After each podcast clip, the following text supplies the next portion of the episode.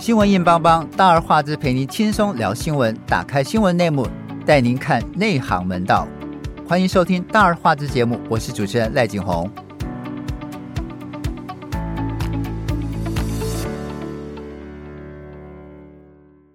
民进党的总统候选人赖清德日前在辩论会上，把中华民国当作是两岸的护国神山，这到底是要促进和平，还是要给台湾带来灾难？这件事情引发了议论哦。很多学者认为说，灾难说与台独说两个论述呢，将牵动美中台关系，加深美方的依赖论。辩论会后，赖清德说这是口误哦，他把中华民国宪法讲成了中华民国。侯友谊立刻就批评赖清德。内心其实就是要证明立宪，要创造台湾共和国，说出内心话啊！这个柯文哲则表示说，赖清德爬出一个坑，却在掉进另外一个坑。蔡英文大概要气到吃普拿疼啊，可能要吃很多颗哦。三位候选人到底谁能获得台湾选民的信任？我们今天请到资深媒体人佩佩、小霞和我们一起深入探讨。先和朋友们问声好。哎，大家好，我是佩佩。大家好，我是小霞。佩佩，这个总统是要维护台湾在美中台关系的平衡跟安全哦。国家定位的说法非常重要。赖清德虽然事后说是口误，但是口误真的能交代的过去吗？在这个时候抛出这句话，冒出这句话，会不会造成华府跟北京特别不放心？没错，所以蔡英文才真的。真的要吃普拿疼了，被气死了。对啊，其实赖清德他事后说他漏了这个宪法两个字，然后说他自己是口误哦。可是你说在总统辩论会这么大的事情上面，然后说中华民国是灾难，其实我觉得这个就是台独工作者他我口我口说我心，对啊，因为无论你说。呃，中华民国这个国号，或者是说中华民国宪法，其实这个都是代表国家，在民主国家里面，这这个这个国号跟宪法，其实其实都是最高最高的最高位阶的，对，最高位阶。对，嗯、那你如果还说它是灾难，然后那你现在选中华民国总统，难道你是选什么灾难总统吗？对，所以蔡英文他后来在元旦发表那个元旦谈话以后，他接受媒体。呃，提问的时候，他就解释说啊，中华民国宪法不是风险，但是他跟九二共识连结才是风险。对对啊，那你说，虽然他不是说灾难，是说风险，但其实也好不到哪里去啊，这两个人，对啊。哎，其实小霞就是相较于蔡英文总统的圆融的表态哈，你看赖清德的圆融刚硬的个性啊。对。在辩论会上一览无遗，而且他还认为自己辩才无几，哈，而且这个非常非常的犀利跟锋利。是那美国依赖论，赖清德是一个务实的台独工作者，到底放不放心？其实当然不放心啊，我我觉得赖清德自己也有自自己也有自知之明这件事。他后来不是那一天在辩论会上连。台独工作者都不敢说了，他现在只敢说我是务实的工作者，然后台独两个字都不见了吗？那我觉得其实他自己也应该在台上的时候有发现他不小心说错话了。嗯，那我觉得他这大家比较质疑的事情是他到底是不小心说错话，还是他把那个真心说出来了嘛？嗯、那因为呃，我觉得他现在最大的问题是在于说，美国人现在虽然是依赖论，但是。目前看起来，他们美方还是相对于倾向比较支持民进党派的嘛。嗯，那所以在这种状况之下，嗯，你你你说他们现在虽然对赖清德很不放心，然后找了一个萧美琴来当他的那个督军，对，督军。我刚刚本来要想说要讲他是门栓，但后来想说他栓不住。对，然后没错，然后所以就是变成说。我觉得蔡英文其实那天听完之后，他应该心里面 OS 就是啊呵，你现在没事给我找麻烦，我现在任期只剩下最后半年了，你不要再给我找麻烦，平安下庄。对啊，好不容易要平安下庄，你现在给我还找麻烦。然后，所以呃，我我觉得从赖清德这几件这几次的讲话，跟他到现在目前就是选举这剩下倒数几天的状况来看，你可以很清楚的发现一件事情，就是赖清德他还是觉得就是说。那好嘛，你要讲两岸一家亲，那现在谁是虎长？你看他在两岸政策立立场，他这样质疑柯文哲嘛？没错，对，所以你看他在那个整个呃跟大陆的政治立场上面，他是非常的非常的毒的这件事情是还是没有脱掉的。嗯、那我我觉得其实另外一个让我回想起比较呃有趣的事情是，其实当年那个呃两岸关系还好的时候，是两马英九执政的时候，其实赖清德他虽然自己没有去中国大陆卖水果啦，但是他们家里面的人，就是他底下的那些大将们去。中国大陆卖了非常多次水果，而且他我我如果没有记错的话，那个时候，嗯、呃，包括大陆几个省长来台湾，大家都还有特别去台南做观光跟旅游哦。嗯、那当然那时候在台南不是还出了好几次事情嘛？但问题是，其实那个时候赖清德他在处理这些事情上面的时候，也都不敢太太呃过度的政治化嘛。嗯哼。那所以回过头来看这件事情，就是以前的赖清德跟现在的赖清德有什么不一样？我想问的其实是这个问题，就是那你以前就是为了要卖水果去大陆，还是一样跟大陆当朋友啊？那你现在是为了要选总统，然后所以就就又把那个抗中拿出来讲，那就像一般人说的嘛，抗中是口号，亲中是生活啊。嗯，所以对啊，所以其实很奇怪的是，是就正在选中华民国总统，但是谈到中华民国或是中华民国宪法，却咬牙切齿说会带给台湾老百姓灾难，这种人还能够当总统吗？他事后辩称说是失言，但是中华民国宪法带来灾难的叙述会更会比中华民国带来灾难更正确吗？你就你就觉得很妙。然后你会看哈，我我我觉得会让蔡英文头疼的是赖清德把蔡英文的四个坚持的核心，即中华民国和中华人民共和国互不隶属。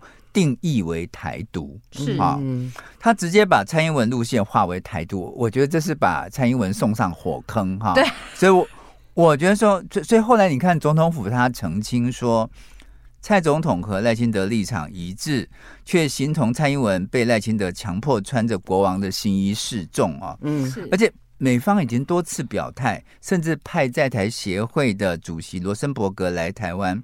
宣布不支持台独，哈，这是这是有一定意义的，就是他不会三次派罗森伯格来讲这件事情，而且我觉得他会特别派罗森伯格来在选前讲这些事情，有很大的目的，就是告诉赖清德说：“你不要乱来，你不要乱说话，因为基本上你还是要维持现状，不能片面改变现状，不然。”你叫美国，你很难处理啦。所以，所以其实我觉得赖清德这一次，他不但挑衅了中共，甚至也是打脸美国，将美国信赖的蔡英文的路线跟美国不支持台独就画上等号，这个是 是很奇怪。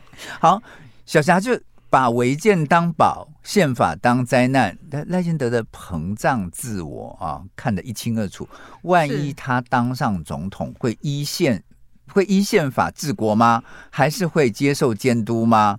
他在辩论会上被问到卡管案，他甚至还大言不惭的说，管中敏当年能够当上台大校长，是他行政院长核定的，就是他的功劳啊、哦，仿佛是自己的解，呃，自己是才是解套者。对高端疫苗的质疑，他说相关检调都已查明没有弊端，而且赞成高端合约公开。小霞怎么看？哎、欸，我我先说第一件事情哦，我觉得赖清德是一个呃，我们之前都讲过，他是一个很忠实照着自己想法 去实践的人哦，就是很任性的宝宝。对，很任性的宝宝，他的任性有两个，一个是呃，我干妈妈就是任性，真的很任性的那个任性；另外一个任是坚韧的那个韧。那为什么会这样说的原因就是呃。其实他很妙的事情是哦，他自己第一次在那个证件发表会上面的时候，他曾经说一件事情，就是说我们现在在竞选总统这件事情，在中国大陆的眼里都是台独。嗯、我那时候心里面 OS 就是，哎、欸，你那个逻辑是怎么连上的？就是你现在在选的不是是中华民国的总统吗？然后你现在是中华民国的公职哦，你现在是副总统，然后你只是出来选总统而已。那问题是你今天出来选的明明就是中华民国啊！你现在在中华民国宪法之下，你才有办法出来选举啊！那你现在又不相信中华民国宪法，觉得中华民国宪法是一个灾难，那你到底出来是选什么的？其实我觉得，我觉得这是大家的疑问吧。而且你当你当总统，不是理论上大家就觉得你应该是护国神山嘛？对，那你出来你就是护国神山。你第六第十六任总统，结果你自己一下要否认中华民国，一下又否认宪法。对啊，所以所以我不知道他到底出来选这个总统到底想干嘛。那我觉得他到底会不会呃去做台湾立宪这件事情哦？我觉得他应该很想，心里很想证明立宪这个事情。对，但是他不敢。为什么不敢？原因是他如果要是是在国安会提出这个事情的话，应该立刻就会被其他人打枪。美国政府绝对不会同意的。对，所以他很想，但是他没有办法做。嗯。要问佩佩说，这卡管案啊，赖幸德大言不惭的说，管中闵最后当上台大校长是他担任行政院长时候核定的，仿佛自己才是呃正义的解套者，你怎么看？当然不是，而且那个管中闵他自己不是也在脸书上打脸的，就回应他了嘛？这明明就是那时候的教育部长叶俊荣的时候，是对、嗯、他把这个案子把它定下来，就是让。管中平可以当台大校长，对，对啊，而且后来叶俊荣自己也辞职了啊，是。对啊，等于就是。这个事情就到他为止，这样子才解，才帮管中闵的案子解套。对，而且我那个时候，我台大内部的朋友说，他们董事会里面其实当初会闹闹出那个卡管案，其实很简单的原因，就是因为他们院士派跟呃非院士派，因为其实台大的那个董事会里面，他们有一派人是院士派的人，嗯、然后一派是传统是台大医院派的人嘛。嗯、那他们那个管中闵那时候推出来的原因，是因为两边人就是瞧不拢要推谁，所以他们要最后才搞出管中闵这个选择。那后来为什么会闹这么大的原因，也是因为就是院士派那边跟医院派那边的人，就是两边还是很不合啊，嗯、所以才闹到教育部去嘛。那但是问题是，其实老实说，行政院长从来从头到尾都没有出手去乔过院士派跟医院派两边，所以这根本就不是他的功劳，跟他没关系。因为后来到最后，到最后这整件事情可以敲定的原因，其实有很大的原因是因为他们院士派跟医院派后来在。就是其实教育部有出来和解啦。啊，不过说实在的，就是绿营为了要卡管哈，损失三位教育部长，这也是中华民国教育史上非常奇迹的一件事情。然后哎，我要问他说，高端疫苗，他认为说他赞成公开高端的合约效价，觉得有可能吗？那我觉得这件事情 还蛮妙的，因为呃，这件事情我们那天有一个一届的朋友才在说，如果要是真的公开的话啊。我他们觉得民进党可能不用选，因为其实高端那个事情让一届那个时候非常不高兴哦。因为第一件事情是呃，其实因为一届很早之前就已经有跟他们讲说，就是疫苗那个事情要准备要处理干嘛的。然后但是因为当时的嗯陈时中部长就一直没有处理这件事情嘛，然后搞到后来买不到疫苗嘛，然后大家后来才恍然大悟，就说啊，其实就是为了高端那件事啊，一届的人其实也都很清楚。嗯，当初高端其实不是只有蓝，呃，其实不是只有绿的啦。嗯哼，蓝的其实也有在里头有获利嘛。嗯，那如果在这个时间点要是真的摊出来的话，蓝蓝绿两边都不用选了，等于是帮柯文哲助选嘛。那所以最好笑的事情是，陈世忠那时候一直讲说啊，好啊好啊，那就出来解密呀，然后。但是你没有发现一件事，就是到现在已经隔了差不多陈时中下台很久了。对对对对，哎，陈时中下台很久，但是因为他现在他现在还是是那个竞选的总干事，嗯、所以他最近发话的时候一直都是很支持说要把这个呃。把这个高端案子解密，他觉得可以还他清白。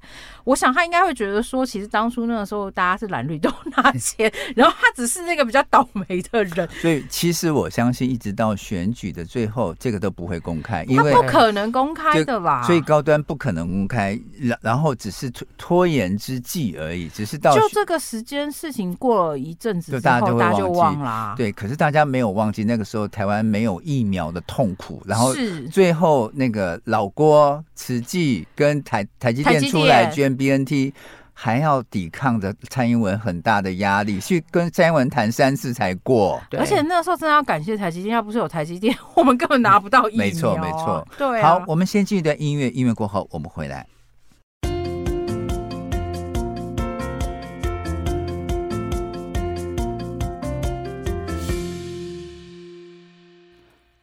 蔡英文总统元旦讲话是他最后一次在任内的总统讲话，但是他为赖清德灭火。他说：“中华民国宪法不是风险，跟九二共识的连结才是风险。”他说：“九二共识、一中原则、一国两制就是三位一体的对台方案，而接受九二共识的起是起点啊。”不过，国民党的副总统候选人赵少康立刻批评。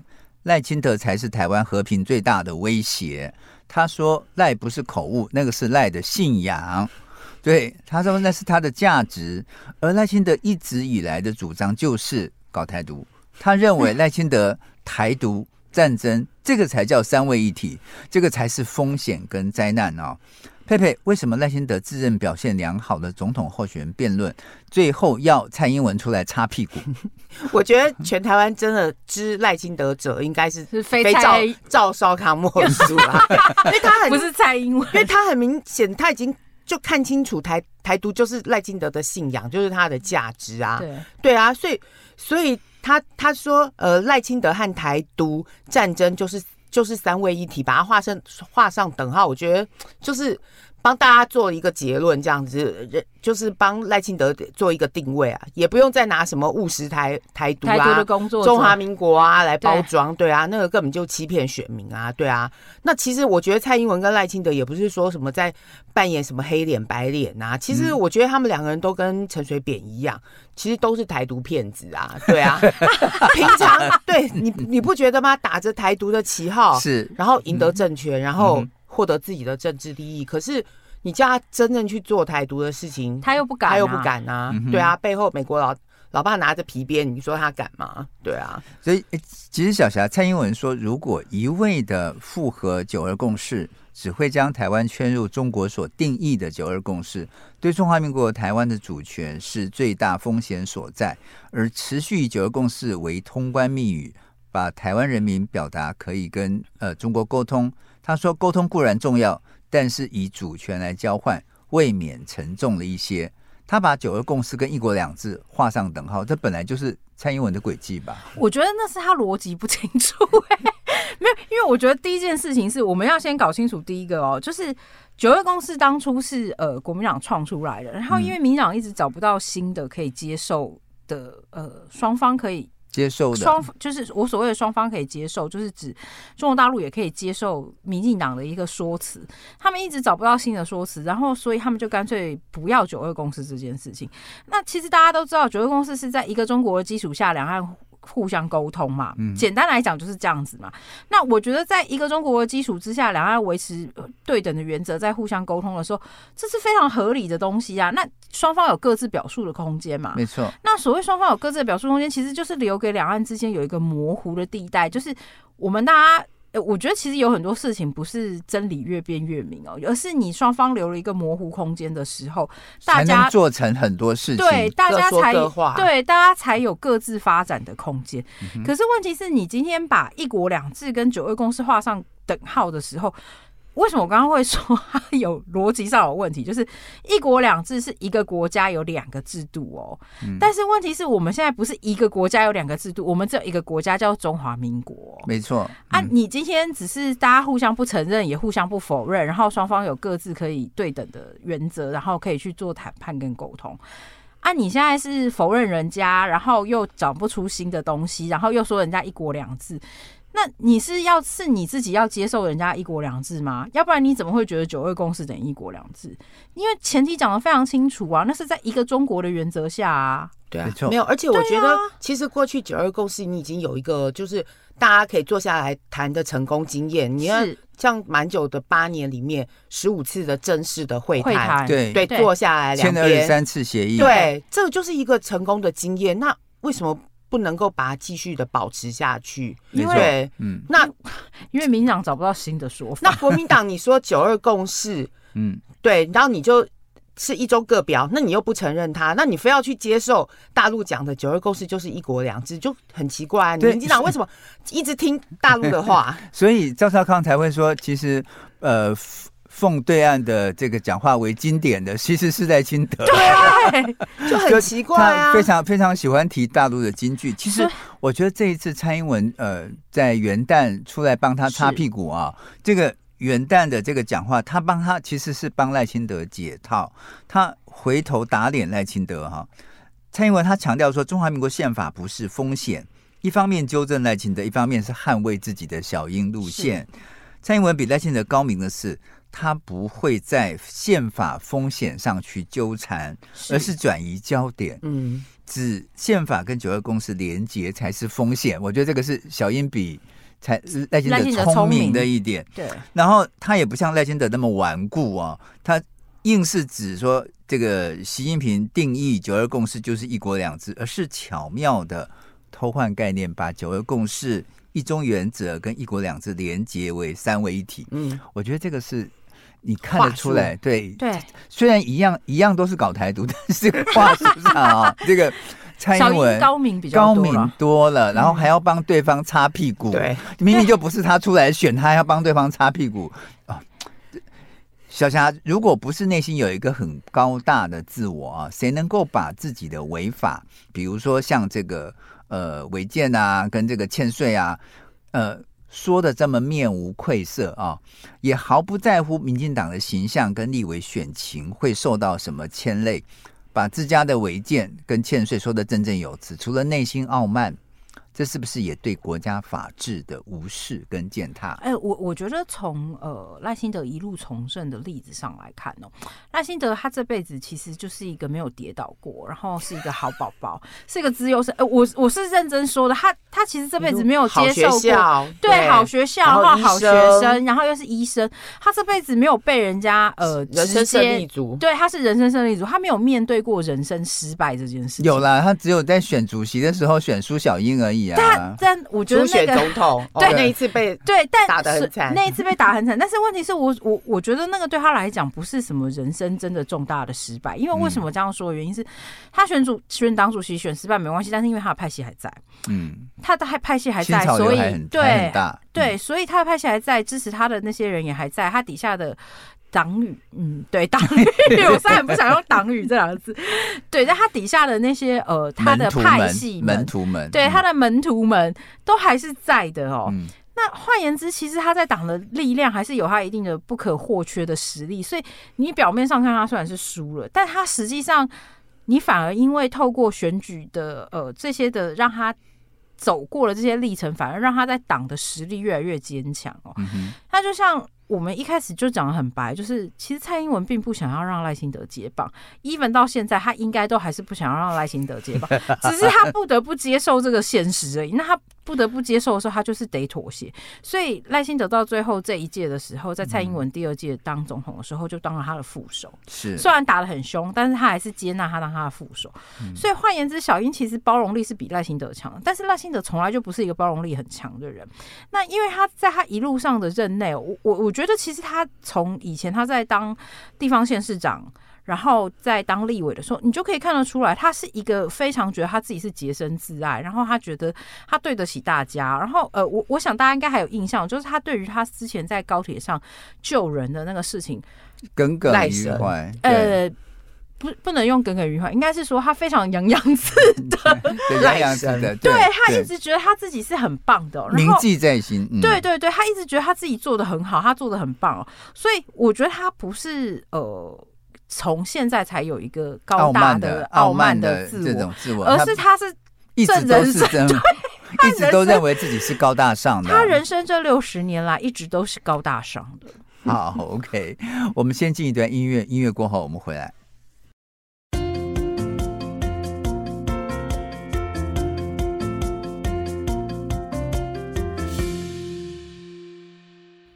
一个原本非常爱惜羽毛的人，越接近总统大位，却变得越傲慢。赖清德的表现向人民释放什么样的讯息呢？把自家的违建当成珍宝，使自己凌驾于政府法令之上，这点已经让许多人感到十十分不齿啊！但是面对国家认同，赖清德毫不遮掩地表现自己对中华民国和宪法的轻蔑跟敌视。大辣辣的把自己放在国家和宪法之上，让人家毛骨悚然。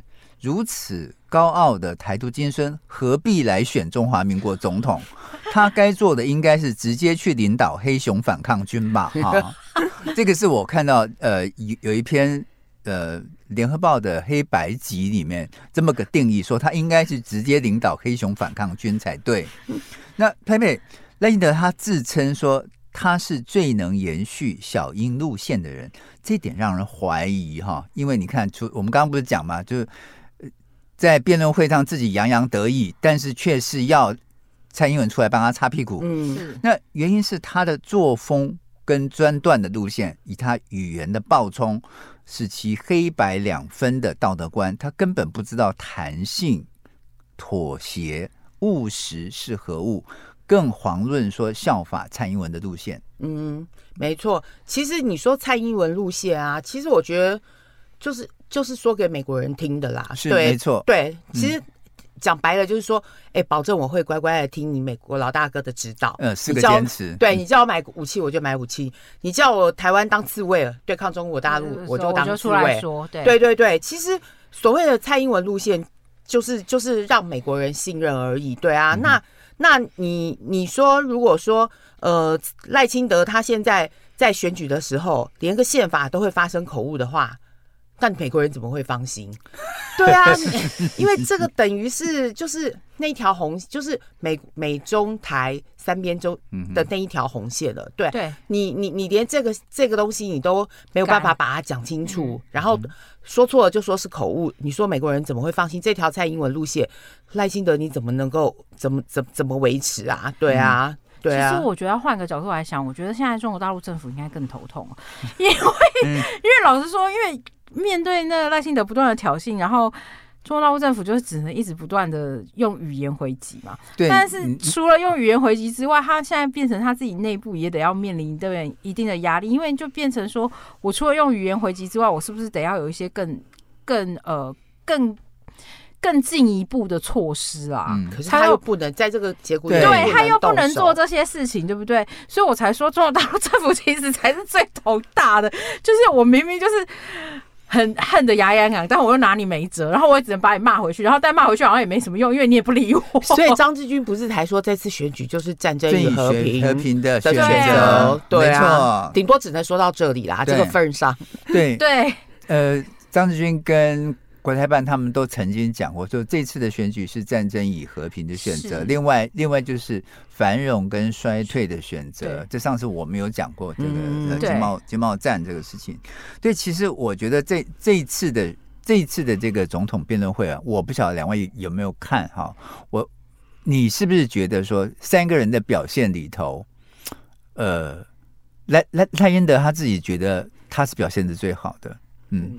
他永远都觉得自己表现最好啊！他是好学生呢、欸，他永远都只会觉得自己一百分，好不好？他不会觉得别人一百分啊。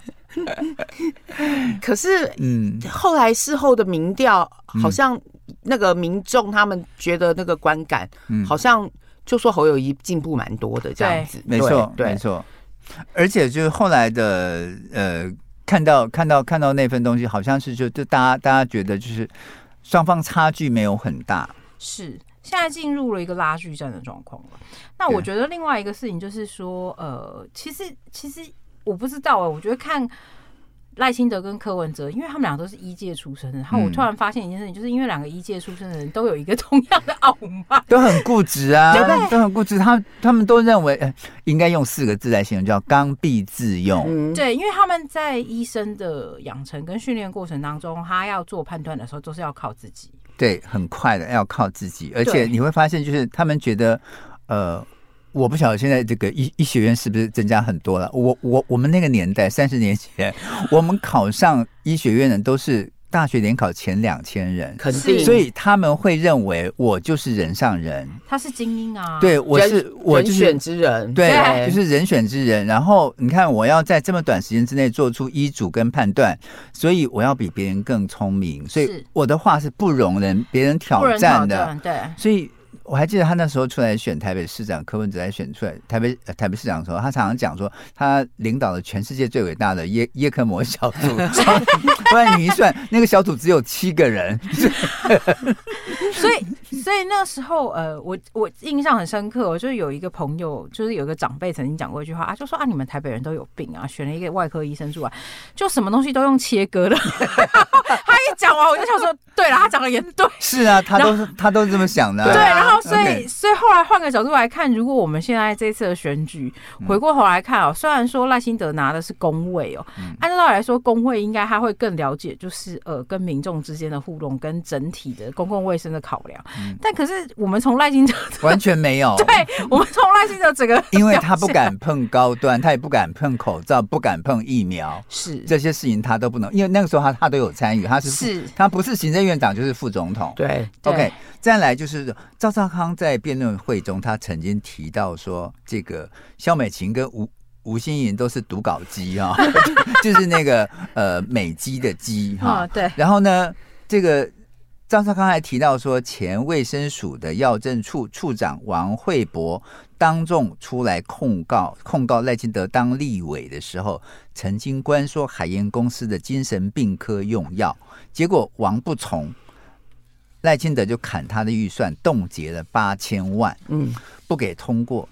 哎，赖清德当立委的时候就敢这样哦，这个比阿扁还更糟哦。对，因为阿扁当立委的时候还蛮干净的。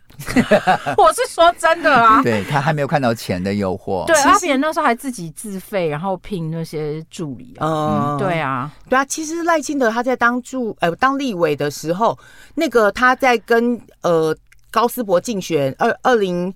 二零零八年，他在跟高斯博竞选立委的时候，那高斯博就有铺就是指控他几个案子，一个是说他在那个呃呃当立委的时候有涉及那个牙医师工会，是针对口腔健康法里面，对，就是游说立法委员的弊案。不过那一次，那个赖清德后来就是，嗯，当时的那个特征组有。有去调查，但是他全身而退嘛。那个蔡黄狼他们就是有被，就是有被起诉这样子。对，然后他呃那个还有被指控，就是说他的那个财产暴暴增，呃暴增，然后也是有被。被质疑说收呃收取非法的政治现金的嫌疑，不过那次后来赖清德他是有提出证据，就是说他们是卖了那个呃那个保单长期保单，所以才有一千多万的那个那个收入增加这样子。对，不过我回头去讲刚刚讲到那个他的那种刚愎自用那个医生的骄傲，对，其实他那时候在呃台南市长的时候，不是一一年多都不进议会，然后被弹劾，是。的，其实对，其实那个时候。那个立呃监察委员的弹劾案文里面就写的很清楚，那个李全教他当时是被检察官起诉，他就是他还没有被法院判刑，对，这还没有进入到他有罪判定哦。对，你不管是用我们的刑事诉讼法，或者是说联合国的人权公约，你那个法院没有最最后判决的话，你就是要推定他是无罪的。你赖清德，你当一个立委，你不知道吗？然后你们口口声声讲人权，人讲说说自己是法治跟民主进步，对，然后这是个笑话。对，然后人家只不过是被起诉，然后那那这样子，陈水扁当初被起诉的话，嗯，早就活该，活该就应该要被那个，早就应该要被定罪啦，没错，没有啊。哎，其实佩佩你知道吗？就是他不进台南市议会二二十二个月哈，嗯，就是这个东西是被很多现在大学的政治系。拿来当做教材，负面教材吧？对，就是负面教材。对，就是说他是违反民主民主议会政治的。对对，就你当个行政首长，你可以不进议会，不接受质询，没有这样的。对，没有这样的了。对啊，你行政、立法、司法三权分立，然后要互相监督制衡，没有人像你这样。我觉得你，我觉得你是我台南人的耻辱，我就不进去。就很奇怪，对，然后你又不是法院，你凭什么来认定人家？而且法院还没有判定哦。所以这个人真的骄傲到一个到到一种无法想象的地步。没有，所以所以就是回过头来讲啊，就是在呃，如果他当上总统之后，他应该就觉得他的人生已经圆满了，然后他想要干嘛就干嘛。可他就忘了一件事情，就是背后其实有非常多责任要负啊，很恐怖哎。对啊。接下来我们要聊这个现在中南部如火如荼哈。的如火如茶、如火如荼的这个、这个、这个赌盘，对，其实每一次台湾的选举，中南部的地下赌盘都非常非常的热门，是都很踊跃、呃。就台就台北人就很可怜，就只能委托中南部的亲戚去下 赌、下赌注啊。我们。听说今年的赌盘非常的精彩，从去年的八月份就开始启动了啊、哦，一直到呃今去年的十月开始进入高潮。是，那十二月更是，那现在已经在一月份了。那我不晓得小霞听到的情况是如何。好，因为他们现在地下赌盘的状况是哦，就是呃，大部分还是是压，就是民进党会赢啦。那他们为什么会压民进党会赢的原因，就是因为普遍来说，就是前前面几次的民调，大部分都是他。对，除了除了他会赢，呃，除了民调就是显示他会赢之外，另外的原因就是因为根据几次过去的历史经验，就是从两千年开始。哦，呃，每次只要泛蓝阵营就是呈现分裂的时候，民进党通常都是最大获胜者。三角都对，只要是三角都的状况之下，就是呃，民进党通常都是会是最大的获胜者。那当然，因为这次跳出来跟呃赖清德一起选的人是柯文哲嘛，不是传统泛蓝阵营的人，所以有一些人认为说可能。呃，柯文哲可以吸到一些绿的选票，嗯，但因为我们都很了解一件事情，就是绿的基本盘里面，就是他们大绿大部分的深绿是大过于浅绿的。所谓大绿深过于浅绿，就是你也始终一定会投 民进党的人，对，就是那些人，然后固定的票大概就是三成嘛，嗯，然后剩下的大概一成是游离票，就算我们假设那一层都去给柯 P 好了，然后呃。他 maybe 可能可以吸到国民党的一些人嘛，因为他现在有韩国瑜之前的一些 选票会支持他，然后包括柯文哲最近在扫街的时候，他经过那个呃国民党那边的立委的竞选办公室啊，或者是经过那个侯友宜的竞选总部的时候，他们都还是会跟人家打招呼啊。然后其实蓝的那边有一些选民也会跟他很热络打招呼什么的，所以你就看得出来柯文哲可能蓝跟绿都可以吸到一点票，再加上自己的票，所以 maybe 他可能有机会。会就是蓝绿各吸一点票，那再加上蓝的，因为其实呃，赵少康出来之后，就是也有很多呃死忠的蓝的也都就全全部都归队了嘛，嗯，所以蓝的目前就是真的就是变成是三足鼎立的状况。那真正最后的关键，可能就是要看哦、呃、当天的投票率的状况，才能够决定说到底谁会当选。那但是我们从地下赌盘来观察的话，就是因为一般一般除了观察民调之外。哦，另外一个观察就是谁会赢的 地下，就是地下赌。对，这个是研究台湾选举行为一个非常奇怪的一件事情。对，这就是、包括政大选举行为中心都要参考地下赌牌。对，因为它真的很赔率，这个赔率是多少？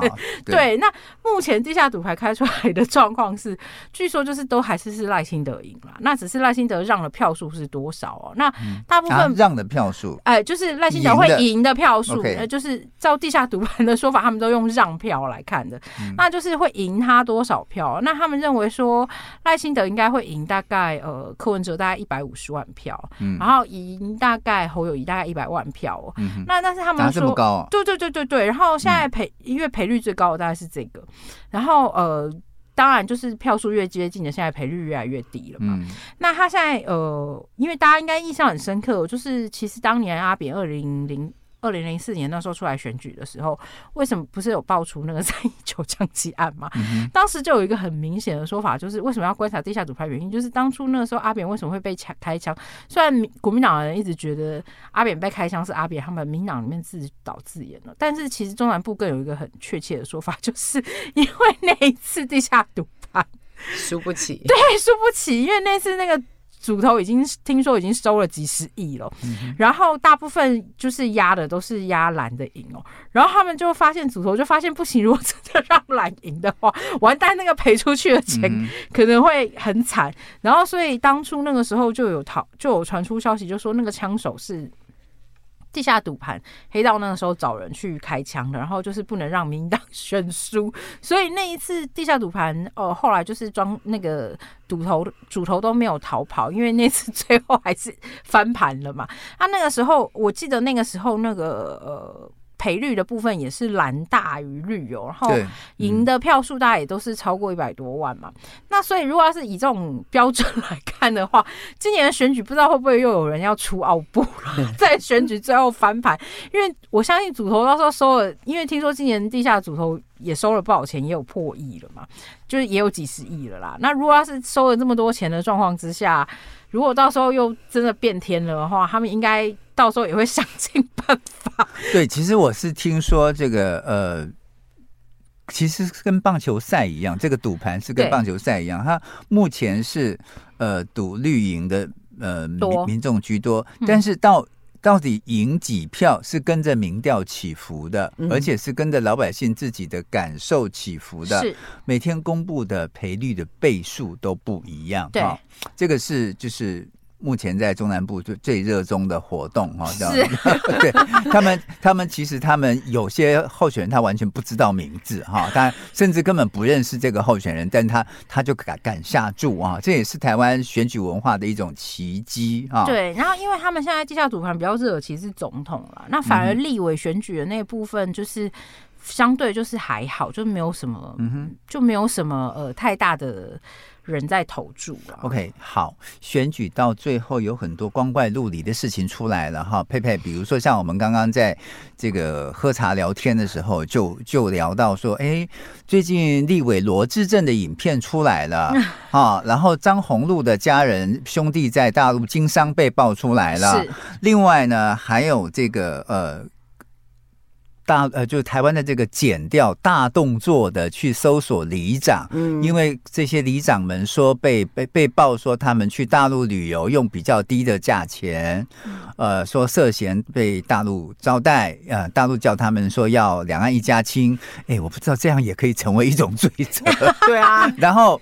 还全面去查台湾的公庙负责人哦，我觉得这些检察官是不是太闲了、啊？不是，他们是被迫好吗？这个是这个是选举的那个那个什么，就是就是 KPI，对啊，KPI, 真的。所以你知道，就是呃，民进党不断的在强调说大陆介入台湾选举的同时，其实上你是。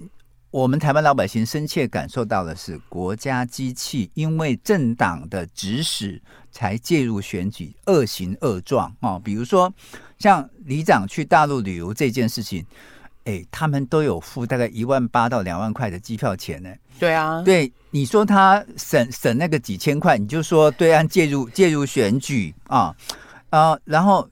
甚至如果有人贴出不利执政党候选人讯息的民众，嗯，他就去查水表，然后说他违反呃，就是反渗透法，对。啊，然后呢，那现在减掉全面在检查这地方公庙里长这些特定对象，甚至还声压地方议会的议长。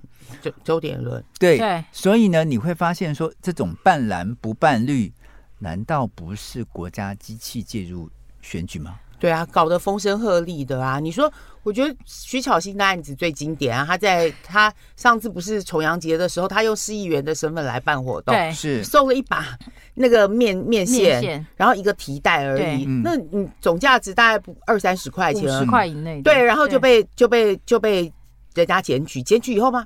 检调马上就办了，还是一一口气约谈了七个里长，哎，是，这我就看了以后，我就傻眼，想说是不是太闲了？案子 案子都办不完了，你拿这种这种鸡毛蒜皮的案子来开刀？因为因为我其实想到一件事情哦，就是呃，最近这几天就又有民众来跟我谈那个诈骗案的事情，其实现在。老实说，检察官之前一直在哀说他们那个诈骗案办不完，然后这么多事情，对，然后快要把他们整死。那有时间来办选举这种无聊的事情，一口气约谈七个里长，还不如想办法赶快去把那些诈骗案处理吧。那个诈骗案才是真正最关键的事情啊！民众每天都接到多少通诈骗电话啊？上面没有交代，上面没有交办，没有，不是上面没有交办，是因为上面的人也有也有从诈骗案捞油水。你不要忘记，那是 IMB 那个案子爆出来的时候，嗯。我们的 I 呃 IMB 那个负责人还跟我们司法部部长一起拍照呢。没错，对呀、啊，还是好朋友呢。对，没错，我我我觉得那那个事情很夸张啊，就是包括包括几个网红，像那个馆长，就天天在 天天在 YouTube 里面轰这件事情，说，嗯，他他跟我们执政党到底是什么关系？是，但是问题是执政党现在一点都不在意啊，所以为什么他不去办诈骗案，要去办选举案？因为诈骗案会。关系到自己的金流的问题，我自己哎、选举到了要很花钱的，大家也都知道，选一个立委要花。上次有我有一个朋友跟我说，他们估过选一个立委要花一亿耶，对，选一个总统要花十亿耶。哎，是，所以你看这一次就是从我们刚刚讲到说赖清德来在这个辩论会上的表现，到我们刚刚讲到国家机器介入选举，其实这一次的选举非常非常关键哦，也希望我们所有的听众朋友们把握自己。最神圣的一票，谨慎的投入自己手中神圣的一票。感谢您的收听，谢谢佩佩，谢谢小霞，拜拜，拜拜。